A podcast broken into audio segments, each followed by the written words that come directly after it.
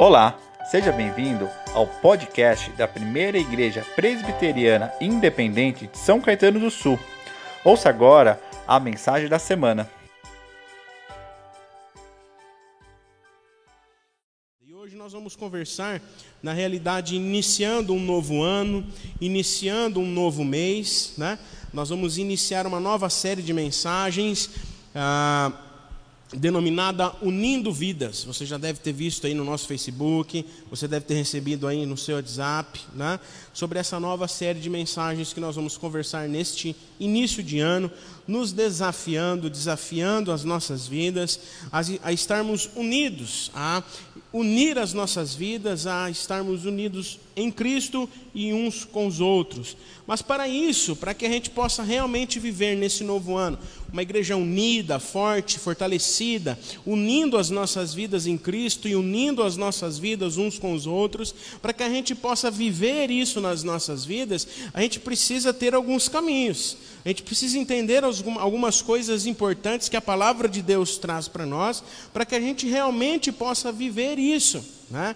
Hoje nós temos a possibilidade de estar conectado. Hoje muitos irmãos, como eu disse há pouco, estão conectados, acompanhando essa transmissão. Mas mesmo conectados, é importante nós unir as nossas vidas, estarmos unidos em Cristo, para que Cristo seja o elo das nossas vidas. E a gente precisa seguir alguns caminhos que nós vamos conversar ao longo desses domingos, no mês de janeiro. E nesse primeiro domingo nós vamos aprender o quanto é importante nós fundamentarmos a nossa vida em Cristo Jesus. Porque para Ele e por Ele são todas as coisas, amém? Então nós precisamos entender que o primeiro passo para que as nossas vidas realmente estiver, possam estar unidas, a gente possa viver esse unindo vidas né, em Cristo, nós precisamos primeiramente fundamentar as nossas vidas em Cristo. Eu quero convidar você a fazer a leitura bíblica comigo, que se encontra na carta de Paulo aos Efésios, capítulo 5. Nós vamos fazer a leitura a partir do verso de número 15 até o verso de número 21. Efésios, capítulo 5, do verso 15 ao 21. Você pode abrir a sua Bíblia, acessar a sua Bíblia ou acompanhar a leitura que está sendo projetada. Efésios, capítulo 5 verso 15 ao 21 diz assim: Portanto, tenham cuidado com a maneira como vocês vivem, e vivam não como tolos, mas como sábios, aproveitando bem o tempo, porque os dias são maus. Por esta razão, não sejam insensatos, mas procurem compreender qual é a vontade do Senhor. E não se embriaguem com vinho, pois isso leva à devassidão, mas deixem-se encher do Espírito, falando entre vocês com salmos, hinos e cânticos espirituais, cantando e louvando com o coração ao Senhor, dando sempre graças por tudo a nosso Deus e Pai, em nome de nosso Senhor Jesus Cristo. Sujeitem-se uns aos outros no temor de Cristo.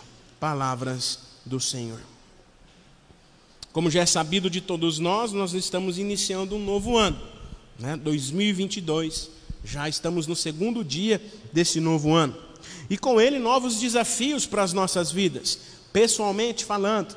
Né? Tive a oportunidade de passar a virada do ano com a Gabi, com a minha esposa, e a gente fez lá os nossos planejamentos, os nossos sonhos, colocamos diante de Deus os nossos desafios, aquilo que a gente quer realizar nesse ano.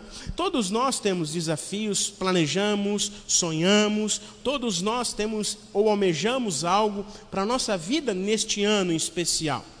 E como igreja não é diferente. Como comunidade do Senhor, como igreja, nós temos os nossos desafios, nós temos os nossos sonhos, nós temos aquilo que nós queremos colocar em prática.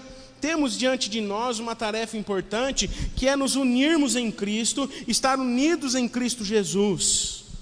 O Salmo 133 nos diz: ó, oh, como é bom e agradável viverem unidos os irmãos. Esse é o nosso desafio para esse ano, é o desafio para a nossa vida enquanto comunidade, nos unirmos em Cristo para que nós possamos crescer no conhecimento de Cristo. Não só crescer em número, mas crescer no conhecimento de Cristo, estarmos unidos com o Senhor, que é o Senhor da igreja. Mas para isso, como eu disse, nós precisamos deixar bem esclarecido na nossa mente, no nosso coração, na nossa vida, quais são os caminhos, quais são os meios pelos quais nós precisamos seguir para que isso seja uma realidade na nossa vida. Para que eu possa estar unido com o meu irmão, para que eu possa estar unido com ele em Cristo Jesus, para que Cristo esteja em nós e nós uns com os outros, vivendo em Jesus. Lá em 2019, antes da pandemia, nós pensamos, sonhamos algumas coisas para a igreja. E lógico que desde 2020 a gente vem tentando colocar algumas coisas em prática, algumas coisas a gente precisou deixar sobre a mesa, como se diz. Mas lá em, 2020, em 2019, pensando nessa igreja, nós criamos uma, a nossa missão e a nossa visão. Uma missão e uma visão para a nossa comunidade. O que é isso? O que é a missão? A missão é aquilo que nós somos o sentido de sermos igreja, por que estamos aqui, essa é a nossa missão, aquilo que nós somos, o objetivo, o sentido de sermos igreja. Já a visão é aquilo que nós queremos ser, aquilo que nós almejamos enquanto igreja, para que nós sejamos com a graça de Deus. E a Mirella vai colocar aí para você, para nós relembrarmos juntos, qual é a nossa missão e a nossa visão. Primeiro, nós vamos ver qual é a nossa missão. A missão é, ela colocou, pode deixar a visão, Qual que é a nossa missão? A missão é refletir o evangelho através do amor, formando discípulos de Cristo. É para isso que nós estamos aqui, é para isso que nós somos igreja, é para isso que a primeira IPI de São Caetano do Sul se reúne domingo após domingo, se reúne enquanto comunidade, para refletirmos o Evangelho de Cristo através do amor, formando novos discípulos. Não sendo uma igreja meramente de manutenção, de virmos na igreja por virmos, mas a, ah, o objetivo de estarmos aqui, a nossa missão de estarmos aqui, é refletir o Evangelho na nossa vida, um na vida do outro, refletir o Evangelho na vida das pessoas ao qual Cristo coloca no nosso caminho, através do quê? Através do amor, do amor que se doa, do amor que se entrega, do amor que considera o outro superior, do amor que forma discípulos, que forma novos discípulos de Cristo, como a gente viu com Felipe no início. Mateus 28, ide por todo mundo, pregar o evangelho, fazer discípulo, essa é a nossa missão enquanto igreja. E a nossa visão? Qual é o nosso objetivo, nossa meta, o que a gente deseja ser enquanto igreja? Nós desejamos ser uma igreja relevante e acolhedora. Uma igreja que vive em obediência aos princípios da palavra de Deus, conduzindo pessoas a Cristo dia a dia, através de um relacionamento, de um discipulado intencional para os de dentro, e aí essa unidade unindo as nossas vidas, mas também com os de fora. Sensível às gerações, porque a igreja tem várias gerações. Temos aqui pessoas mais velhas, temos aqui o Léo como criança, temos várias gerações na igreja e nós precisamos ser sensíveis a, essa gera, a essas gerações aqui dentro, mas também fora da igreja. Então, essa é a nossa visão.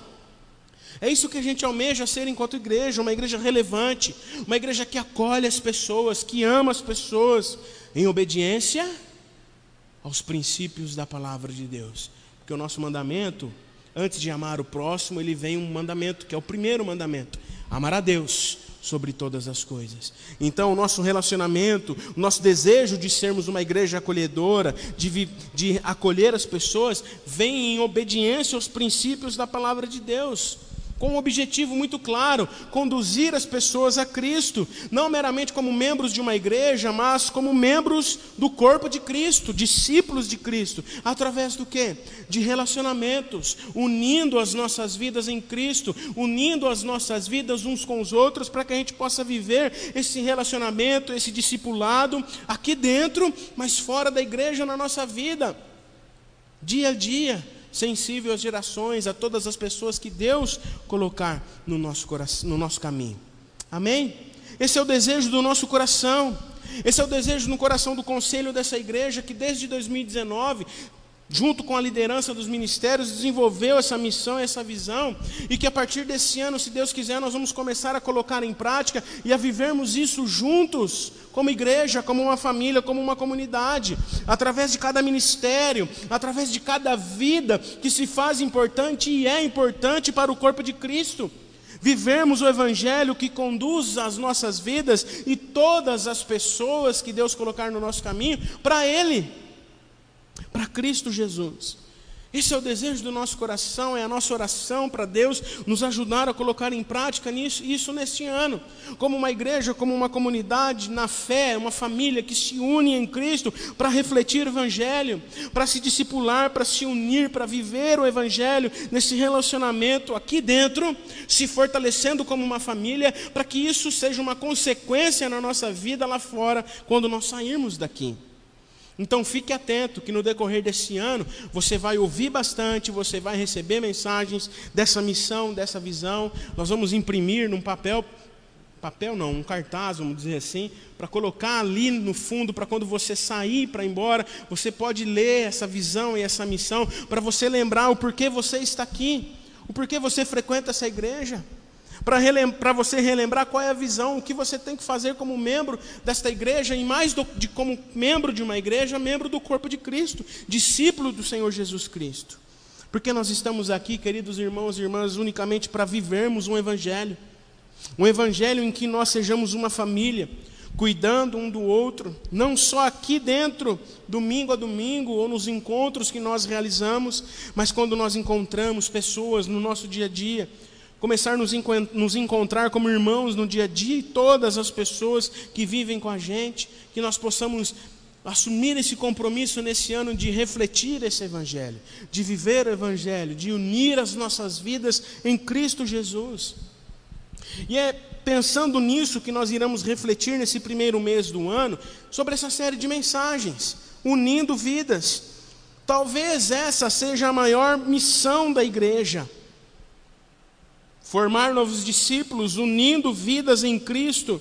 Porque, queridos irmãos e irmãs, para que serve a igreja? Para que serve nós estarmos aqui conectados ou presencialmente, domingo a domingo, se essa igreja, essa comunidade cujo Cristo é o cabeça, não unir as nossas vidas e fazer com que nós possamos refletir esse evangelho que nós discutimos tanto, um na vida do outro e na vida daqueles que Deus coloca no nosso caminho.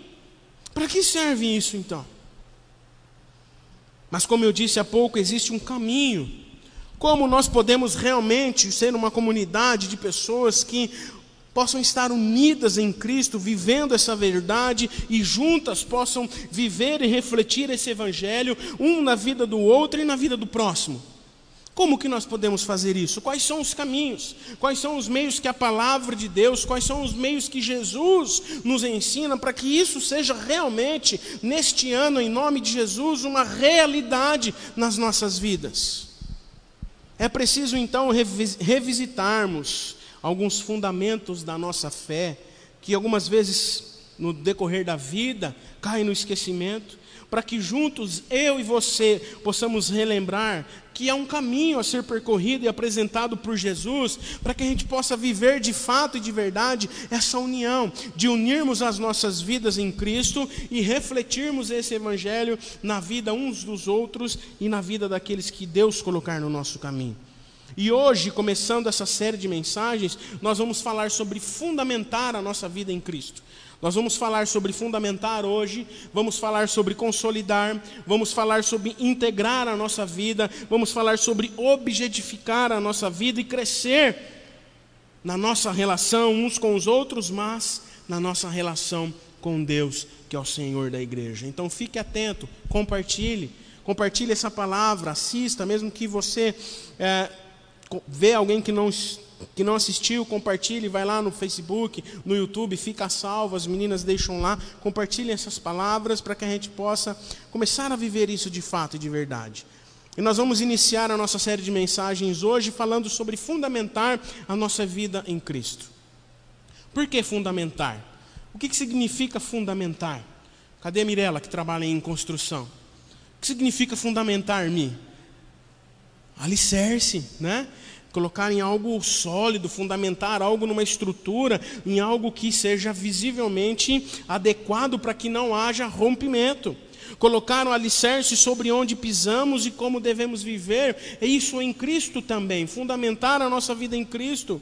Porque, como a gente leu no início, o presbítero Fabrício leu, leu para nós, Cristo é a rocha que nós devemos fundamentar a nossa vida. Jesus ali usa o paralelo, a figura de linguagem entre um homem que constrói sua casa sobre a rocha e o outro que constrói sua casa sobre a areia. E é importante nós, de fato e de verdade, desde já, relembrarmos esse fundamento importante da nossa fé que é estarmos em Cristo, fundamentar a nossa vida, tudo o que somos, tudo o que temos, em Cristo Jesus, a nossa rocha, para que nós possamos viver em união. Jesus é a rocha que devemos fundamentar as nossas vidas, amém? Jesus é a rocha que nós devemos fundamentar as nossas vidas, para que diante das dificuldades, diante de qualquer coisa que possa aparecer, diante da desunião aparente que nós possamos estar vivendo, diante do rompimento da fé, da incerteza da vida, nós possamos suportar todas as dificuldades, porque Jesus é a rocha, é o fundamento sólido para as nossas vidas. Como cantamos há pouco, posso enfrentar o que for, eu sei quem luta por mim. Em Filipenses, Paulo une de forma equilibrada todas essas questões. Paulo ele une de forma equilibrada doutrina e vida, teologia e ética. Filipenses não, Efésios. A gente leu Efésios. Paulo une de forma equilibrada a doutrina e a vida, aquilo que significa a nossa fé e aquilo que significa a nossa vida, numa prática dessa fé. Nos três primeiros capítulos de Efésios, Paulo lança as bases fundamentais das doutrinas para a nossa vida, e nos três últimos, ele aplica essa doutrina de uma forma prática para as nossas vidas.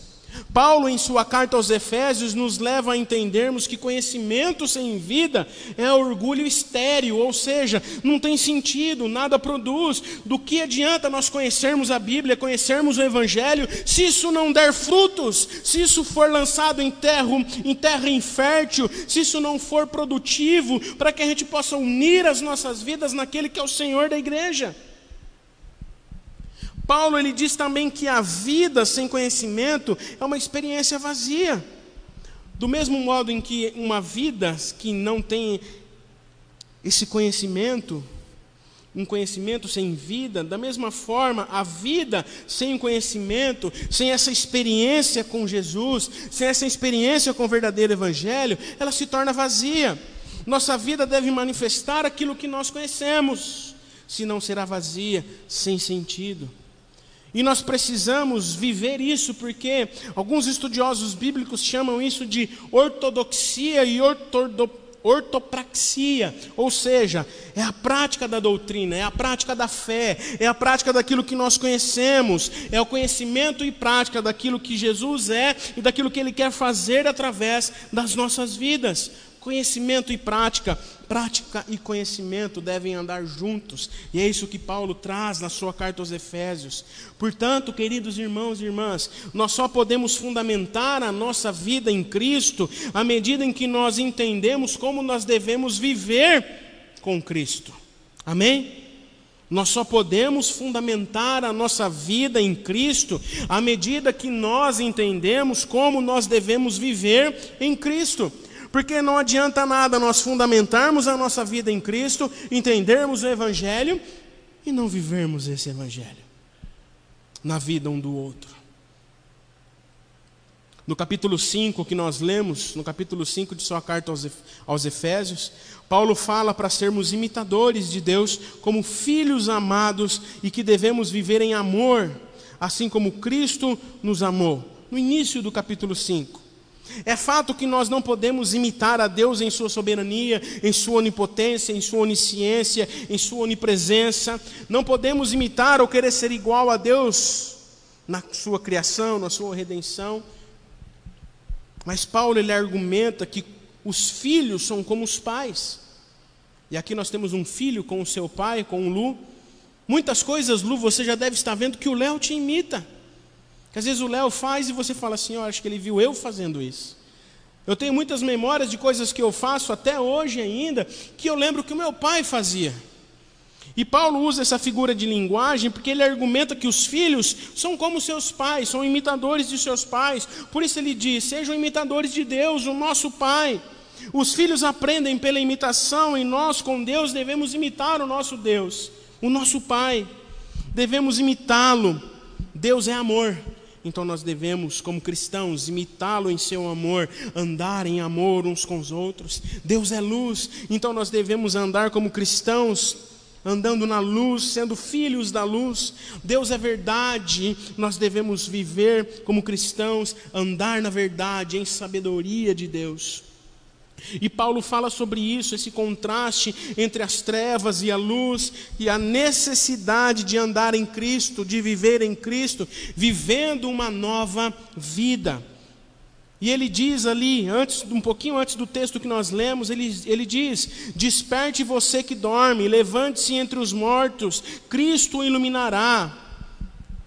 Ele diz que a instrução, e depois disso ele vai, do texto que nós lemos, ele vai fazer instrução aos maridos, às esposas, aos filhos, para que a gente possa viver em todos os aspectos das nossas vidas e se sujeitar uns aos outros em Cristo, essa nova vida em Cristo, imitando o nosso Deus nas nossas vidas e nas nossas relações.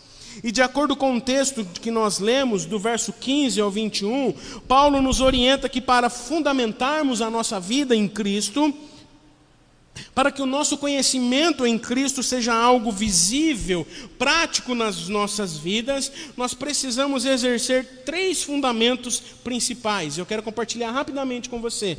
Três fundamentos principais: ser cuidadoso, ser controlado e ser agradecido três fundamentos principais que nesse texto Paulo apresenta para nós, para que nós possamos viver então de fato e de verdade essa unidade em Cristo e viver unidos, unir as nossas vidas em Cristo Jesus. Ele diz, em primeiro lugar, sejam cuidadosos. Verso 15 e 17 ele diz: Portanto, tenham cuidado com a maneira como vocês vivam, e, vivem, e não vivam como tolos, mas como sábios, aproveitando bem o tempo, porque os dias são maus. E por esta razão não sejam insensatos, mas procurem compreender qual é a vontade de Deus. Portanto, tenham cuidado com a maneira com que vocês vivem. Sejam cuidadosos, é o primeiro ensinamento de Paulo para nós, para fundamentarmos a nossa vida em Cristo. As advertências quanto ao cuidado com a vida, queridos irmãos, é uma responsabilidade expressa aqui por Paulo, de uma forma ao qual nós devemos estar cuidando tendo cuidado, sermos cuidadosos com a maneira com que nós andamos, com a maneira ao qual nós conduzimos a nossa vida, cuidadosamente andando de forma sábia, pois a vida é curta.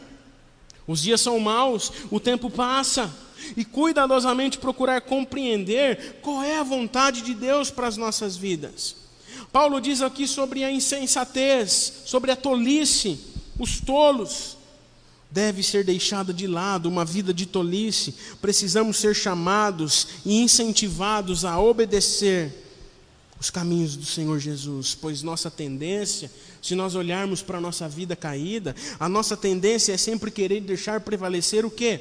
A nossa vontade, a nossa vontade, a nossa vontade pessoal. E isso não traz união, isso não une vidas, muito pelo contrário. Por isso Paulo diz: tenham cuidado com a maneira com que vocês vivem, não vivem como tolos, querendo que a vontade de vocês sejam que prevaleça a vontade de vocês, mas tenham cuidado com a maneira com que vocês vivam vivem como sábios, aproveitem um tempo que vocês têm, para que vocês possam compreender juntos qual é a vontade de Deus para a vida de vocês. E diante disso nós podemos refletir, queridos irmãos e irmãs, e trazer uma reflexão para as nossas vidas. Como nós temos cuidado da nossa fé? Como nós temos vivido as nossas vidas uns com os outros? O nosso modo de vida aquilo que nós vivemos, aquilo que nós falamos, mesmo que a gente não perceba, diz muito sobre a nossa fé, sobre aquilo que nós professamos, pois a maneira como nós reagimos aos dias maus, como Paulo diz que os dias são maus, diz muito sobre a nossa fé.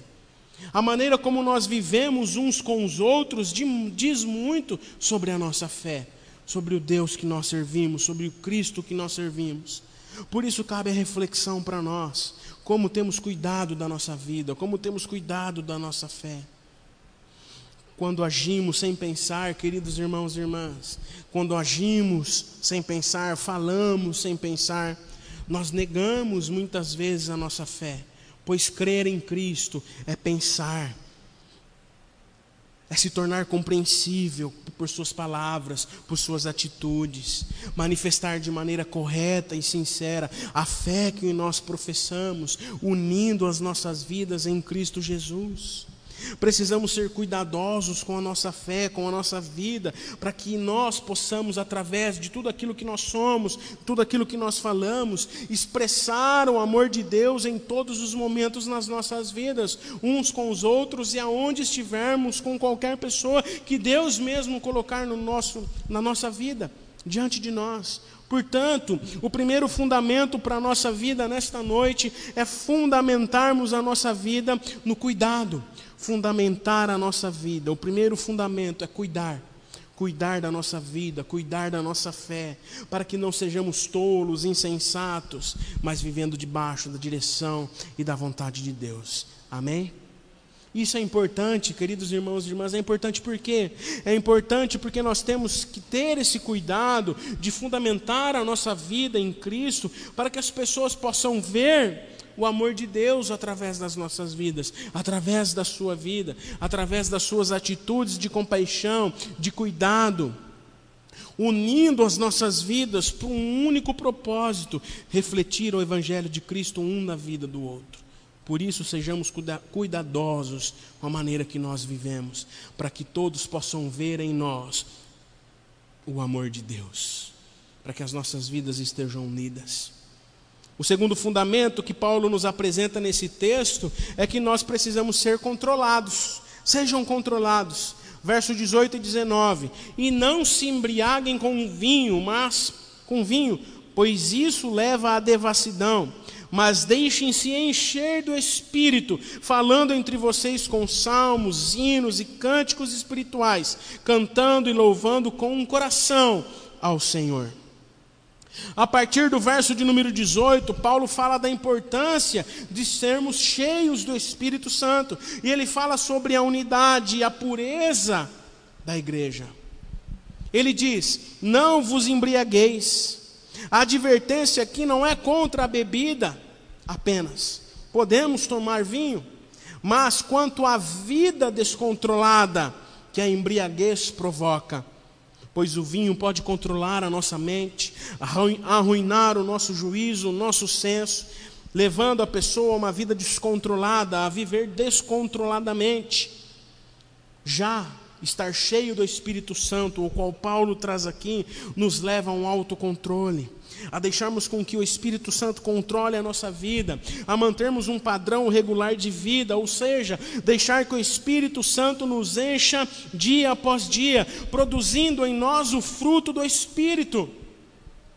Porque se nós nos entregarmos à devassidão da vida, como Paulo diz, não vos embriagueis, não deixe com que a sua vida seja descontrolada, não só pela bebida, mas tantas outras coisas que descontrolam a nossa vida, a ira, mentira, tantas coisas que descontrolam a nossa vida, nós não podemos deixar que essas coisas descontrolem façam com que nós vivamos uma vida devassa, mas temos que deixar que a nossa vida seja enchida, preenchida pelo Espírito Santo, para que o fruto do Espírito seja produzido em nós, porque se nós deixarmos com que qualquer outra coisa controle a nossa vida, o fruto do Espírito não será visível em nós. Quais são os frutos do, o fruto do Espírito? Rapidamente: amor, alegria, paz, longanimidade, benignidade, bondade, fidelidade, mansidão, domínio próprio. Essas coisas nós não, produz, nós não produzimos por nós mesmos, mas somente pelo Espírito Santo. E ao sermos preenchidos pelo Espírito Santo, nós podemos vivê-las uns com os outros. E o termo usado por Paulo nos remete às palavras de Jesus na parábola do filho pródigo. Lucas capítulo 15, verso 13. O Senhor diz: Passados muitos dias, o filho mais moço, ajuntando tudo o que era seu, partiu para uma terra distante e lá desperdiçou todos os seus bens, vivendo de forma desenfreada, vivendo de forma devassa. Aqui não foi o vinho, mas foi o que? O egoísmo O egoísmo por bens materiais foi que levou esse jovem a viver uma vida descontrolada ao ponto de perder tudo que ele tinha. E muitas vezes nós vivemos a nossa vida descontrolada por coisas que a gente nem percebe, mas que nos deixam distante de vivermos uma vida cheia do Espírito Santo. Fica claro para nós, queridos irmãos e irmãs, que ao invés de nos enchermos de, de, coisas, de qualquer coisa que leve a nossa vida a ser uma vida des, desenfreada, uma vida desregrada da presença de Jesus, nós devemos a cada dia nos encher do Espírito Santo. Cabe a nós também, diante desse segundo ensinamento do Paulo, de Paulo, a nos controlarmos, a buscarmos a presença do Senhor e nos enchermos do Espírito, cabe a nós uma reflexão. O que tem consumido a nossa vida? Ou melhor, o que nós temos consumido de maneira desenfreada? Uma reflexão importante que eu tenho que fazer e cada um de nós temos que fazer o que tem consumido a nossa mente, o nosso coração, a fim de nos distanciarmos da presença do Senhor e não vivermos cheios do Espírito Santo. Todos nós sabemos muito bem o que nos impede de fundamentarmos a nossa vida em Cristo e de vivermos cheios do Espírito Santo. Todos nós temos capacidade de fazer essa reflexão e de averiguarmos algo que leva a vivermos essa vida, essa vida desenfreada. É muito importante para nós, queridos irmãos e irmãs, e termos coragem de fazer essa reflexão, principalmente num ano que se inicia, para vivermos de fato um novo ano, pois tudo que nós consumimos em excesso nos leva ao descontrole, traz consequências não somente físicas, emocionais, mas espirituais. Por isso, ser cheio do Espírito Santo nos leva a uma vida controlada, regrada controlada em suas atitudes, para que a sua vida expresse o controle do Espírito Santo, para permitir que nós sejamos cheios dele e vivemos uma vida unidos uns com os outros e com Cristo. Porque tudo isso se resulta na comunhão, na unidade. Paulo diz: falando entre vocês com cânticos, com hinos, com salmos, o cristão cheio do Espírito não vive resmungando, reclamando, criando intrigas, cheio de amargura com coisas que aconteceram lá no passado, com inveja, com ressentimentos. Mas a sua comunicação é só de elevo espiritual para a vida do irmão. A palavra de Deus nos ensina que as coisas antigas já passaram, eis que se fizeram novas. John Stott, pastor americano, ele diz que o contexto aqui do texto que nós estamos lendo é de culto público. Por isso que Paulo usa essa linguagem. Fala entre vocês com cânticos, com hinos, com salmos. O contexto aqui é de culto público, portanto, é nesse contexto, no culto, na celebração presencial ou conectado, que nós devemos nos edificar em Cristo, nos encher do Espírito Santo e unir as nossas vidas para que juntos nós sejamos uma bênção um na vida do outro. A palavra de Deus nos ensina: ser tu uma bênção. E é assim que nós devemos viver. Portanto, o segundo fundamento para as nossas vidas é controlar a nossa vida. Controlar para que não mais vivamos uma vida desenfreada, uma vida de desunião, mas uma vida em que nós sejamos levados a viver essa união. Não mais levados de um lado para o outro, por qualquer vento de doutrina ou por qualquer vento de discussão que há entre nós, mas cheios do Espírito Santo é importante, queridos irmãos, termos este cuidado de fundamentar a nossa vida em Cristo, de nos enchermos do Espírito Santo, para que nós possamos sentir o amor de Deus através das nossas atitudes, controlando as nossas vidas, unindo as nossas vidas para um único propósito: refletir o Evangelho um na vida do outro e na vida daquele ao qual Deus colocar no nosso caminho. Amém? O último ensinamento que Paulo traz para nós é que nós precisamos ser agradecidos. Sejam agradecidos e sujeitem-se uns aos outros, sirvam uns aos outros. Verso 20 a 21, Paulo diz: dando sempre graças por tudo ao nosso Deus e Pai, em nome de nosso Senhor Jesus Cristo. E aí ele diz no final, iniciando um novo capítulo: sujeitem-se uns aos outros no temor de Cristo. Sejam agradecidos, sirvam uns aos outros. O interessante é que Paulo, ao dizer sujeitem-se uns aos outros no temor a Cristo, ele não está falando só da nossa vida como igreja, mas da nossa vida como marido, da nossa vida como esposa, da nossa vida como filho, porque logo depois ele vai dizer os ensinamentos e ali como da família. E é diante desse sujeitar as nossas vidas uns aos outros em Cristo, no temor em Cristo, que nós vamos viver essa unidade. Como a gente acabou de ver, uma vida cheia do Espírito é uma vida grata, é uma vida feliz, mas também é uma vida que exerce essa gratidão, dependente das circunstâncias. Se você não assistiu o culto de quarta, está gravado no YouTube, no Facebook, assiste lá, nós meditamos sobre isso, a sermos gratos independente das circunstâncias. Mas essa gratidão também deve nos levar a nos, nos sujeitarmos uns aos outros. Há uma vida cheia do Espírito do Santo que nos leva a agirmos na vida uns dos outros com gratidão, sujeitando as nossas vidas uns aos outros, servindo uns aos outros. Os comentaristas bíblicos, por exemplo, são unânimes em dizer que a vida conjunta no Espírito Santo não resulta numa vida em individualismo.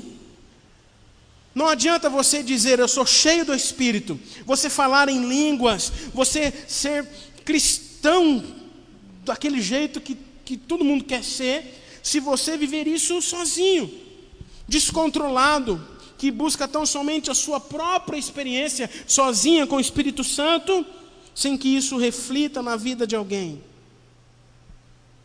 Isso envolve a nossa vida comunitária. Ser cheio do Espírito Santo envolve a nossa vida comunitária, a nossa vida de gratidão, a nossa vida de servirmos uns aos outros em família e também na nossa vida conjugal, como Paulo trata a partir do verso 22. E o cerne aqui, o, a, a, do, do verso 21, a, a centralidade nesse verso está num princípio básico ensinado por Jesus, que nós temos que nos sujeitar uns aos outros, ou seja, ser o menor. Lembram da nossa série de mensagens? Eu sou o terceiro. Se você não assistiu ou perdeu alguma meditação, está salvo lá também. Sujeitar uns aos outros é sermos o terceiro, é considerar o outro superior a nós mesmos. Uma pessoa cheia do Espírito Santo não pode ser altiva, arrogante, nem soberba. Os que são cheios do Espírito Santo levam uma vida grata, em serviço, que carrega em si o caráter de Cristo, que, mesmo sendo Deus, se esvaziou, se humilhou e serviu os que estavam com Ele. Aquele que está cheio do Espírito Santo, aqueles que são mansos, humildes de espírito, de coração, que servem uns aos outros em amor. Em Cristo nós devemos ser submissos uns aos outros, e Paulo deixa isso claro com entusiasmo, um entusiasmo que não vem de mim, que não vem de nós mesmos, mas um entusiasmo que vem do Espírito Santo, que inspira as nossas vidas a não mais viver para nós mesmos, uma vida egoísta e individualista, mas em comunhão, unindo as nossas vidas em Cristo Jesus para a glória de Deus Pai. Amém? Por isso cabe a nós uma reflexão importante também nesse último ponto como temos expressado a nossa gratidão, como temos expressado o nosso serviço na vida um do outro. Ser cristão é ser grato, ser cristão é ser servo. Nossa gratidão é fruto da salvação em Cristo Jesus. Gratidão por tudo aquilo que Ele fez por nós, por ter se entregado por nós na cruz. E o nosso serviço é o fruto dessa salvação, dessa obra, da graça de Deus para as nossas vidas. Nosso serviço é o fruto da salvação em Cristo Jesus. Portanto, ser cheio do Espírito Santo é ser agradecido e estar pronto a servir, para auxiliar, para caminhar ao lado do nosso irmão. Por isso, o terceiro fundamento para nós é fundamentar a nossa vida em Cristo na prática da gratidão e do serviço.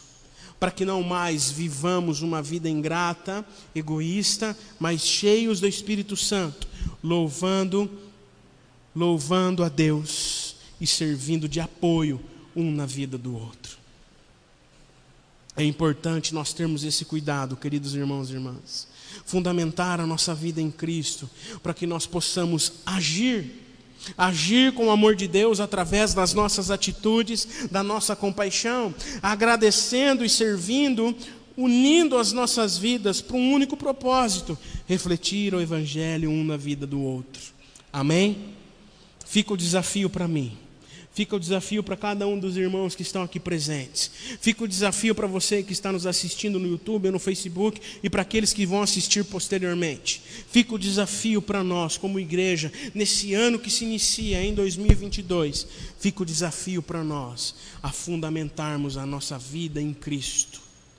Mas para isso nós precisamos ter uma vida cuidadosa cuidar da nossa vida, controlar a nossa vida e sermos agradecidos para que nós possamos então ver o amor de Deus através das nossas atitudes, sentir o amor de Deus através das nossas atitudes um na vida do outro e agir de uma forma em que nós possamos servir uns aos outros, no pastoreio mútuo, nos relacionando, nos discipulando, cuidando uns da vida dos outros. É ter cuidado com a vida do outro, não é cuidar da vida do outro mas cuidarmos uns dos outros no amor que Cristo nos ensinou a viver. A construção de uma vida nova se dá por esses fundamentos, bem feitos somente na presença de Jesus Cristo, que é o autor e consumador das nossas vidas. Amém? Bem fundamentados. A partir do momento que nós entendemos e fundamentamos a nossa vida nesses princípios que aprendemos nessa noite, sabendo o que devemos fazer. Nós precisamos consolidar as nossas vidas em Cristo, e é isso que nós vamos falar no próximo domingo. Mas que, primeiramente, nós possamos fundamentar as nossas vidas no Evangelho, na presença de Jesus, para que nós possamos expressar o amor de Deus, amando e servindo uns aos outros. Amém? Obrigado por ter acompanhado a nossa mensagem. Esperamos que ela tenha sido edificante para a sua vida. Para saber mais sobre nós, acesse os links das nossas redes sociais na descrição. Deus abençoe.